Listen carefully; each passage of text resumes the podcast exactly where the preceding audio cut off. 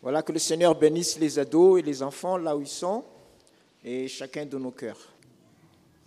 Je vous invite à une première lecture qui va introduire notre méditation de ce matin. Juste un verset dans le livre de l'Ecclésiaste, au chapitre 3 et au verset premier que nous connaissons très bien.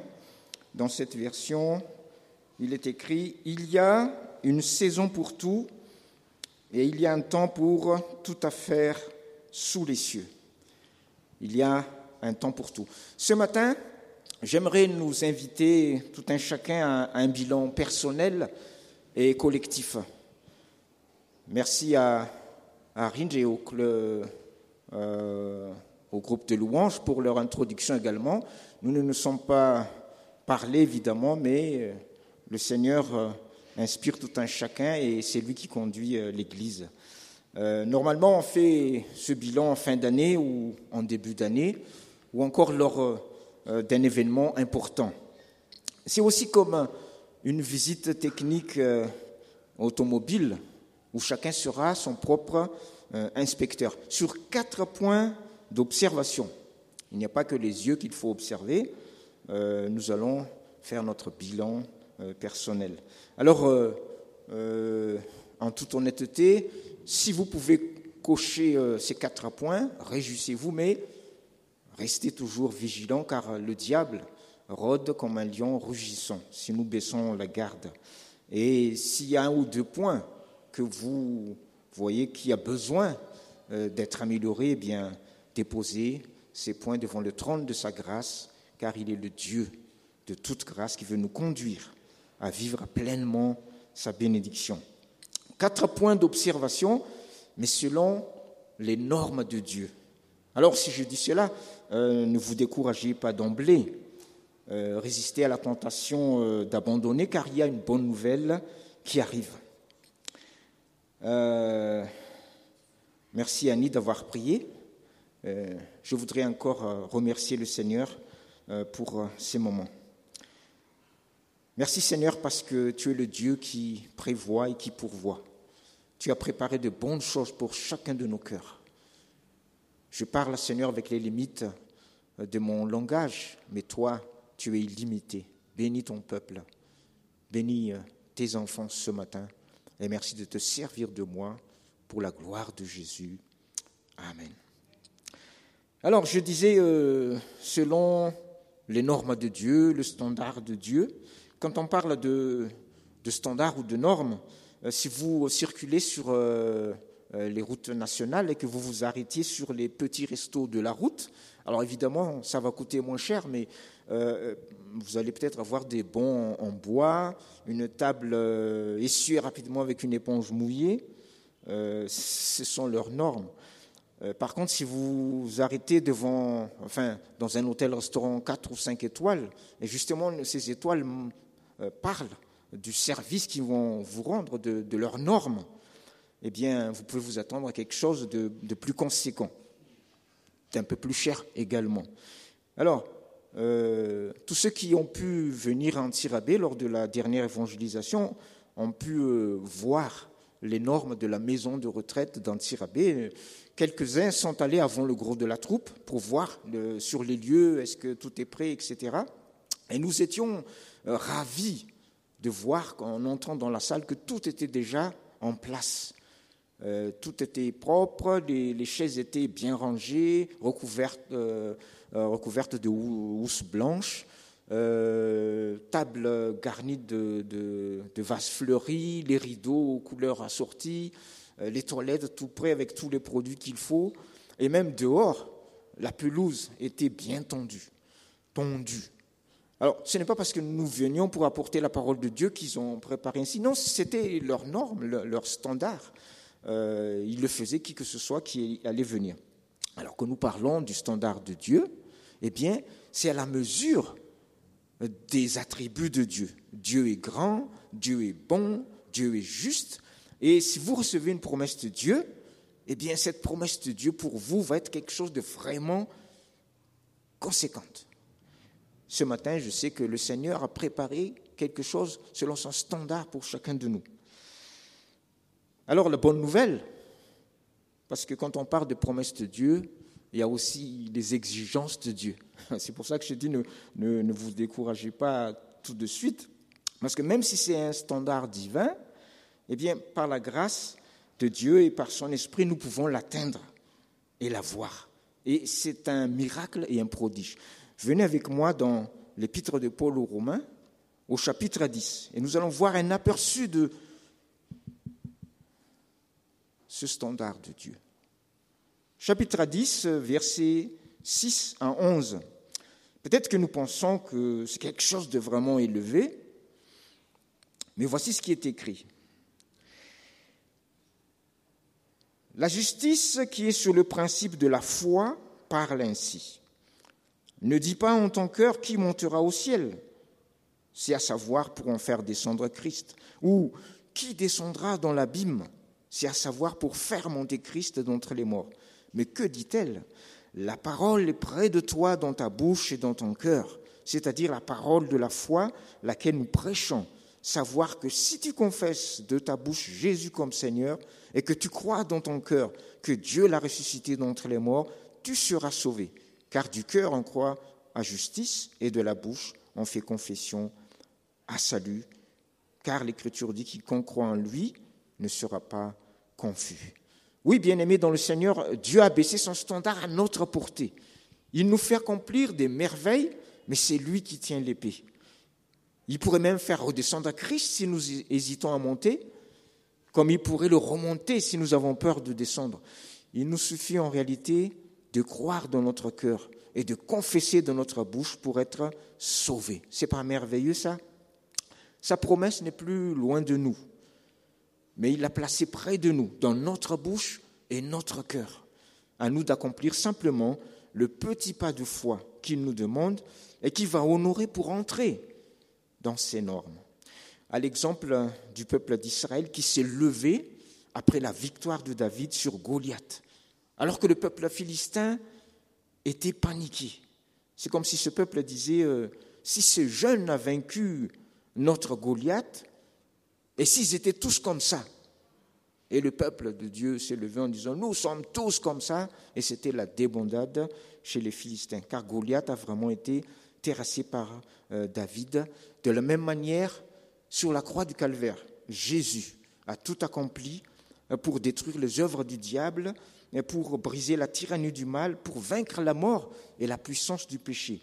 Et à sa suite, nous pouvons aussi nous lever euh, pour manifester la gloire de Dieu dans notre vie. Car le diable paniqué aurait pu dire aussi, si ce Galiléen a pu faire ça, et s'ils étaient tous comme ça, eh bien nous pouvons tous lui dire, eh bien nous sommes tous comme ça. Et vous savez que c'est le sens de notre engagement au baptême, de vouloir ressembler à Christ dans sa mort, dans sa résurrection, de grandir à son image.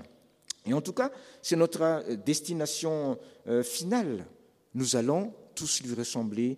Alléluia. Et c'est cela qui fait enrager le diable. Voici donc euh, quelques points, quatre exactement, pour exploiter ou confirmer cet avantage que nous avons déjà et le transformer, comme on dit en rugby, pour que nous soyons dans une pleine victoire à la gloire de Dieu. C'est notre part de briques. Ce sont des points déjà amorcés lors de la dernière AG, mais nous allons approfondir euh, ce matin ils se complètent les uns les autres. Et euh, là encore, clin d'œil au groupe de louanges, vraiment, euh, pas seulement dans l'introduction, mais dans tout le déroulement, c'est le même thème qui revient. Premier point sur lequel nous allons rester un peu plus longtemps, se centrer sur l'essentiel. Alors, le diable, qui est un ennemi vaincu, reste rusé. Et s'il arrive à nous décentrer sur l'essentiel, il va regagner du terrain. Hein, imaginez les Philistins si, les Juifs avaient euh, euh, tardé à, profiter de la victoire de David, ils se seraient ressaisis. Hein. et Goliath n'était pas le seul géant dans, dans l'équipe des Philistins, il y en avait d'autres. Et comme nous avons l'avantage, il faut en profiter. Alors, le diable sait que selon sur quoi notre vie est centrée, ainsi seront les fruits récoltés. En effet, l'Écriture affirme que euh, les tendances de la chair, c'est la mort. Mais celle de l'esprit, c'est la vie et la paix. Romains 8, verset 6. Qu'est-ce qui est donc vraiment essentiel? Le Seigneur Jésus déclare dans Matthieu 6, euh, verset 33, nous connaissons également, cherchez premièrement le royaume de Dieu et sa justice. C'est sa volonté, son règne dans nos vies, et que nous devons prioriser en premier lieu. Est-ce le cas pour nous? Individuellement, en famille, dans nos ministères et en Église? Quelqu'un se soucie-t-il de la vision de l'Église aujourd'hui? Qu'est-ce qui est prioritaire dans nos cœurs et dans nos vies? Alors, nuance, il ne suffit pas de dire euh, la priorité c'est Dieu, car toutes les guerres de religion l'ont dit. Mais plus exactement, selon cette parole de Matthieu, son royaume et sa justice, son règne et sa volonté. Jésus l'avait bien compris alors qu'il n'avait que 12 ans et qu'il est monté à Jérusalem pour la première fois, semble-t-il, avec ses parents pour les fêtes de la Pâque. Mais nous allons lire cette histoire dans Luc au chapitre 2, et c'est le verset 41 à 49. Nous laissons la parole de Dieu nous parler. Les parents de Jésus. Ses parents allaient chaque année à Jérusalem, à la fête de Pâques. Et quand il eut 12 ans, Jésus donc, comme ils étaient montés à Jérusalem selon la coutume de la Pâque et qu'ils avaient euh, accompli les jours de la fête, comme ils sont retournés, l'enfant Jésus demeura dans Jérusalem. Et ses parents ne le savaient pas. Mais croyant qu'il était dans la troupe des voyageurs, ils marchèrent le chemin d'un jour et le cherchèrent parmi leurs parents et leurs connaissances, et ne le trouvant pas, ils s'en retournèrent à Jérusalem à sa recherche. Et il arriva qu'après trois jours, ils le trouvèrent dans le temple assis au milieu des docteurs, les écoutant et les interrogeant. Et tous ceux qui l'entendaient s'étonnaient de son intelligence et de ses réponses. Et quand ils le virent, ils ils furent frappés d'étonnement et sa mère lui dit Mon enfant, pourquoi nous as-tu fait ainsi? Voici ton père et moi, nous te cherchions, étant en grande peine. Et il leur dit Pourquoi me cherchez-vous Ne savez-vous pas qu'il me faut être aux affaires de mon père? Voilà un ado vraiment centré sur l'essentiel. Comme tous les ados de son âge qui viennent de surcroît à Jérusalem pour la première fois, il aurait pu en profiter pour visiter la ville ou aller se prélasser sur la rive du Jourdain, que sais-je. Mais non, il passe ses jours de fête au temple pour se préoccuper déjà des choses du royaume de Dieu. Et le passage que nous venons de lire nous montre qu'il étonnait même les docteurs de la loi. Ce qui est encore plus étonnant, c'est que ses parents, des juifs pieux, avaient pensé qu'il était ailleurs, comme des jeunes de son âge, mais certainement pas au temple qu'ils ont vérifié en dernier après trois jours. Jésus, lui, n'avait pas vu le temps passer. La preuve que cela lui tenait vraiment à cœur. Tout entier est sa motivation, les affaires de son Père dont il devait s'en occuper. Y en a-t-il au milieu de nous? Un jeune qui a décidé de consacrer un temps de sa vie au Seigneur pour étudier sa parole. Pas forcément pour devenir pasteur, mais pour donner un temps de sa vie au Seigneur. À quel âge avez-vous eu cette préoccupation de rechercher le royaume de Dieu, sa justice? C'est vraiment une grâce et une bénédiction d'avoir des enfants qui s'intéressent aux choses du royaume de Dieu de leur plus jeune âge.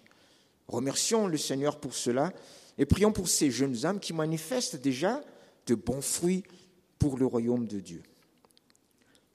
Alléluia. Je fais exprès de vous accorder un temps de pause pour laisser tout le monde arriver avant de continuer, car en toute chose, il y a une antithèse pour que notre vision soit complète et équilibrée. Nous combattons toujours un ennemi très, très rusé. En effet, se centrer sur l'essentiel ne signifie pas que nous devons oublier ou délaisser les autres choses qui sont peut-être importantes, voire secondaires. C'est juste une question de priorité, comme on l'avait déjà dit dans le groupe euh, de louanges, une question de priorité, d'ordre dans notre vie. Nous comprendrons mieux en parlant de la circulation de la route. Quand il y a des voitures prioritaires, qu'est-ce qui se passe? Eh bien, on les laisse passer en, premier, n'est-ce pas? Mais après leur passage, qu'est-ce qui se passe? Eh bien, les autres voitures passent aussi, n'est-ce pas? Eh bien, c'est toute la sagesse et l'équilibre que nous devons avoir dans notre vie. Y a-t-il au milieu de nous des personnes qui, tout en étant consacrées au Seigneur, s'occupent aussi avec sérieux et un bon témoignage de leurs affaires, de leur famille Il y a les choses essentielles donc euh, auxquelles nous devons donner la priorité, mais il y a aussi les choses importantes auxquelles nous devons accorder du temps. Et il y a même des choses secondaires, mais qu'il ne faut pas négliger pour autant, des choses simples comme dire bonjour à son voisin ou accorder son sourire à quelqu'un. Ce sourire dont on dit qu'il n'appauvrit pas celui qui le donne, mais enrichit celui qui le, euh, reçoit. Nous n'allons pas dire, moi, je ne dis pas bonjour parce que je m'attache aux choses essentielles. À cause du confinement et des masques, justement, ces choses simples ont été occultées. Cela nous fait sourire, mais c'est un piège où beaucoup de serviteurs de Dieu sont tombés. Nous en avons certainement entendu, à savoir d'être tellement pris par leur service qu'ils en ont oublié ou délaissé euh, leurs femmes ou leurs enfants. Ah, vous inquiétez pas, vous n'êtes pas seul. Hein. Je suis avec vous, comme on dit, euh, le prédicateur le premier concerné par son message. Et l'ennemi de nos âmes étant très rusé, s'il ne peut pas nous décourager, il va nous pousser à trop en faire. Toute personne euh, qui n'a pas cet équilibre va être la proie de l'ennemi. Comme cette personne qui s'est plaint que sa femme allait à l'église tous les jours. Si elle est tous les jours à l'église, ça veut dire qu'elle n'est pas tous les jours à la maison, nous comprenons. Tel autre qui était tellement consacré qu'il ne savait même pas que sa fille était enceinte. La parole de Dieu nous dit qu'il y a un temps pour toute chose sous le ciel. À nous donc de faire la part des choses avec l'aide du Seigneur. Le passage que nous avons lu tout à l'heure sur Jésus nous montre que Jésus, déjà à cet âge, croissait en sagesse et que la grâce de Dieu était sur lui. C'était un garçon obéissant à ses parents, mais qui gardait dans son cœur ce qui était essentiel et qui attendait son temps. C'est le verset 40 qui nous le dit dans Luc 2. L'enfant croissait et se fortifiait, étant rempli de sagesse, et la faveur de Dieu était sur lui. Que le Seigneur nous fasse grâce dans ce premier point. Deuxième point d'observation, faire briller la lumière du Christ dans nos vies. Alors nous allons insister sur la nuance de faire briller euh, la lumière du Christ dans nos vies et non notre propre lumière. Car justement, pour faire euh, briller Christ dans nos vies, nous devons nous effacer. C'est tout le défi relatif à la vie chrétienne et à notre chair qui a des désirs contraires. Ici aussi, nous pouvons y accéder par sa grâce, car c'est lui qui fera le plus gros du travail. Et ici aussi, pour faire briller la lumière du Christ dans nos vies, nous devons avoir cette sagesse cela ne signifie pas que nous devons annihiler notre personnalité. Il y en a qui pensent cela dans certains sectes. Bien au contraire, le Seigneur fait avec nous et nous utilise tels que nous sommes, avec ce que nous sommes, au travers de ce que nous sommes. Mais il va forger notre caractère à lui ressembler. Il va soutenir nos faiblesses et manifester sa force. C'est toujours nous, mais transformé de jour en jour à son image. Et bien souvent, comme nous l'avons lu tout à l'heure, il nous suffit d'accepter sa volonté pour que la chair soit crucifiée, pour que Jésus se révèle dans nos vies. Comme le cas de Jean-Baptiste, qui voulait que ce soit Jésus qui le baptise. Et il a suffi que Jésus lui dise, nous devons faire tout ce qui est juste. Laisse faire maintenant. Et Jean-Baptiste a accepté pour entrer dans la volonté de Dieu. Comme le cas de David qui, par amour du Seigneur, voulait construire, bâtir un temple pour Dieu, et à qui Dieu a répondu, pour les raisons qu'il lui a expliquées, ce ne sera pas toi, mais ton fils. Et qu'est-ce que David a fait? Il a accepté. Et le plan de Dieu pouvait donc euh, se manifester dans sa vie. Il a préparé simplement, euh, aplani le chemin de Salomon. Le cas également de l'apôtre Paul qui, par trois fois, avait prié pour que Dieu le débarrasse euh, d'une écharde dans sa chair. Et il pensait qu'il pourra mieux servir. Mais à la troisième fois, Dieu lui a répondu, euh, ma grâce te suffit, car ma puissance s'accomplit dans la faiblesse. Et quand nous obéissons à la direction de Dieu, eh bien, nous entrons dans son plan. Dieu est sage et juste, frères et sœurs, notre obéissance nous permettra d'entrer dans sa volonté de faire briller la lumière de Christ dans nos vies. Si vous regardez le logo de notre ACIM francophone, avec l'ampoule qui brille et la présence de la croix, dont on a parlé aussi tout à l'heure, nous avons bien cette vision. Faire briller Christ pour ceux de l'intérieur et pour ceux de l'extérieur. Faire connaître son amour, sa bonne odeur qui apporte la vie. Que le fruit de l'Esprit abonde dans chacune de nos vies par sa grâce et son esprit dans ce deuxième point. Troisième point, vivre pleinement les bienfaits de la communion fraternelle. Et je souligne le mot pleinement. Le Seigneur a voulu l'Église, la communauté des croyants. Avoir la Bible chez soi, c'est bien, mais se priver de l'assemblée qui voit se nourrir d'un repas non complet comme si nous ne nous nourrissons que de lait ou que de riz, simplement sans rien d'autre. Quand Jésus était sur terre, il avait tous les dons avec lui. Dans sa grâce, il va distribuer maintenant ses dons en Église. Et pour pouvoir les exercer et en profiter, nous avons besoin de mettre en commun ce que chacun a reçu, n'est-ce pas?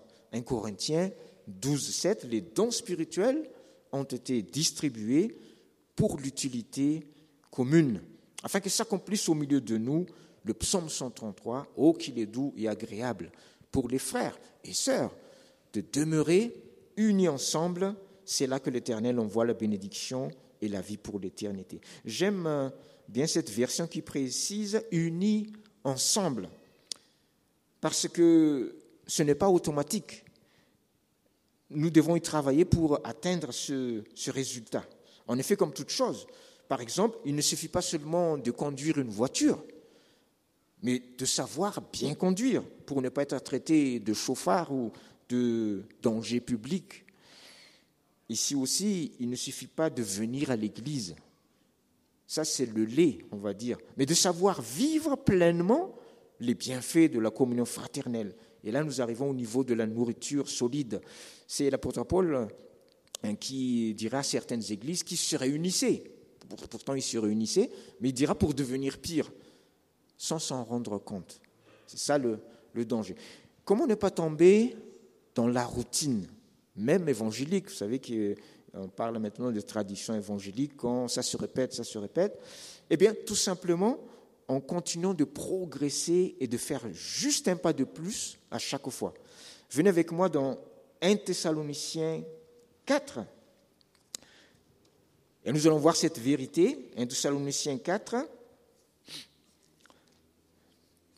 et le verset premier d'abord, qui nous dit, au reste donc, frères, au reste donc, sœurs, nous vous prions et nous vous exhortons par le Seigneur Jésus pour que, comme vous avez reçu de nous de quelle manière il faut que vous marchiez et plaisiez à Dieu, comme aussi vous marchez, vous y abondiez de plus en plus.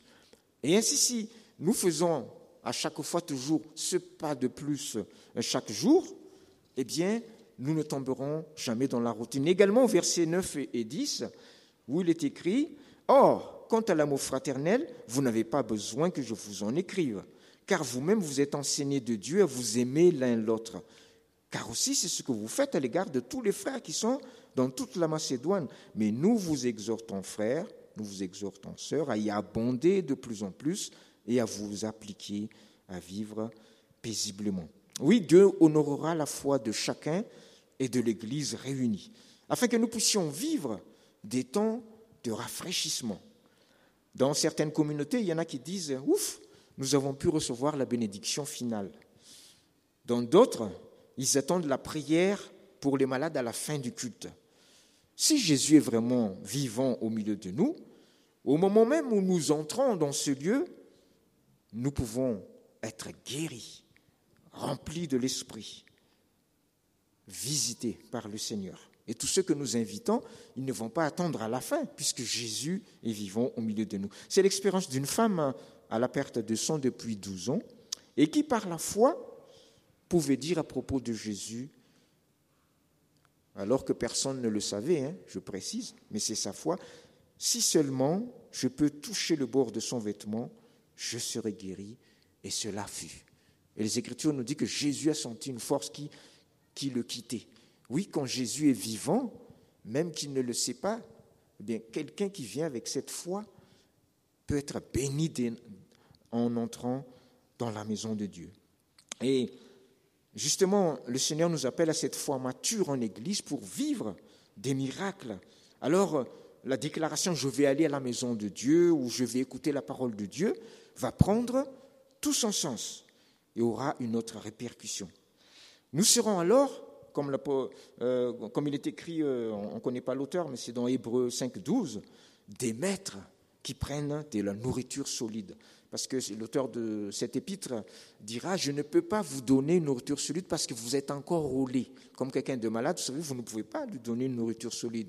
Sinon, il va encore être, être malade. Mais quand nous atteindrons ce niveau, eh bien, le Seigneur pourra alors manifester toute sa puissance. Comment nous préparons-nous pour le culte? Nous le disons souvent avant de prendre euh, la scène, mais ce n'est pas seulement pour la scène que nous devons nous préparer, c'est pour le culte lui-même où nous allons rencontrer le Seigneur. Il y en a qui mettent du temps, c'est vrai, pour chauffer comme les voitures diesel, mais il y en a qui chantent déjà en voiture en route. Alléluia. Et il y en a qui sont déjà en prière la veille au soir pour recevoir de Dieu. Merci Seigneur d'avoir prié pour que nous soyons sanctifiés entièrement à toi. Continuez de prier également pour l'unité de l'esprit en Église, bien-aimés, parce qu'après la famille, le diable veut aussi diviser l'Église. Mais nous sommes plus que vainqueurs par celui qui nous a aimés. Amen. Quatrième et dernier point. Être une Église missionnaire qui a une vision. Comme tout à l'heure où il ne suffisait pas seulement d'être en Église ou de conduire une voiture, mais de savoir vivre les bienfaits de la communion fraternelle pleinement, Ici aussi, il ne suffit pas seulement d'être en mission ou d'avoir des missionnaires, mais d'avoir une vision, comme par exemple la vision du salut des âmes. Et tout ce que l'on va faire va tendre vers la réalisation de cette vision. Pour avoir une bonne vision, nous devons réaliser que nous sommes en guerre, frères et sœurs. Est-ce que quelqu'un est venu ce matin avec des vêtements de sport ou une tenue de combat? J'aimerais le saluer. Personne? Bon.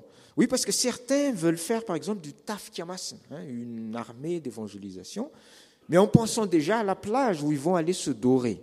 Il y en a qui font ça, vous le savez. D'autres, par contre, ont carrément porté un nom de guerre et des costumes de guerre, comme l'armée du salut, avec le sigle SS, sauvé pour servir.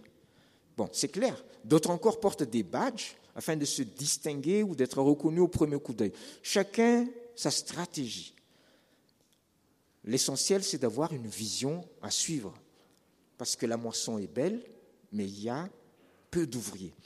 Ici, j'aimerais encore remercier l'Église pour la main d'association donnée lors des dernières évangélisations. Selon l'événement, des stratégies différentes sont adoptées. Pour un tiré par exemple, c'est une petite délégation, genre commando, qui a été envoyée. Pour un casse B, c'est plus de monde.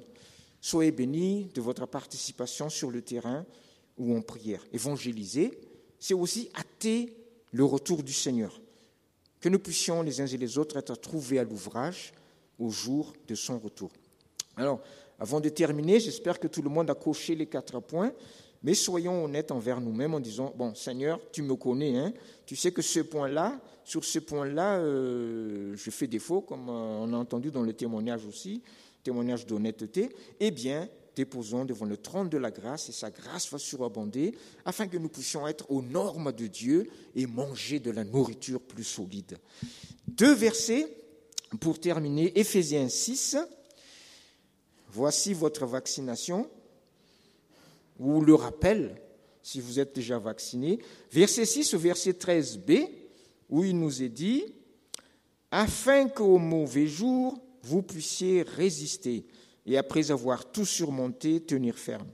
Bon, je lis tout le verset. C'est pourquoi prenez l'armure complète de Dieu, afin qu'au mauvais jour, vous puissiez résister, après avoir tout surmonté, tenir ferme.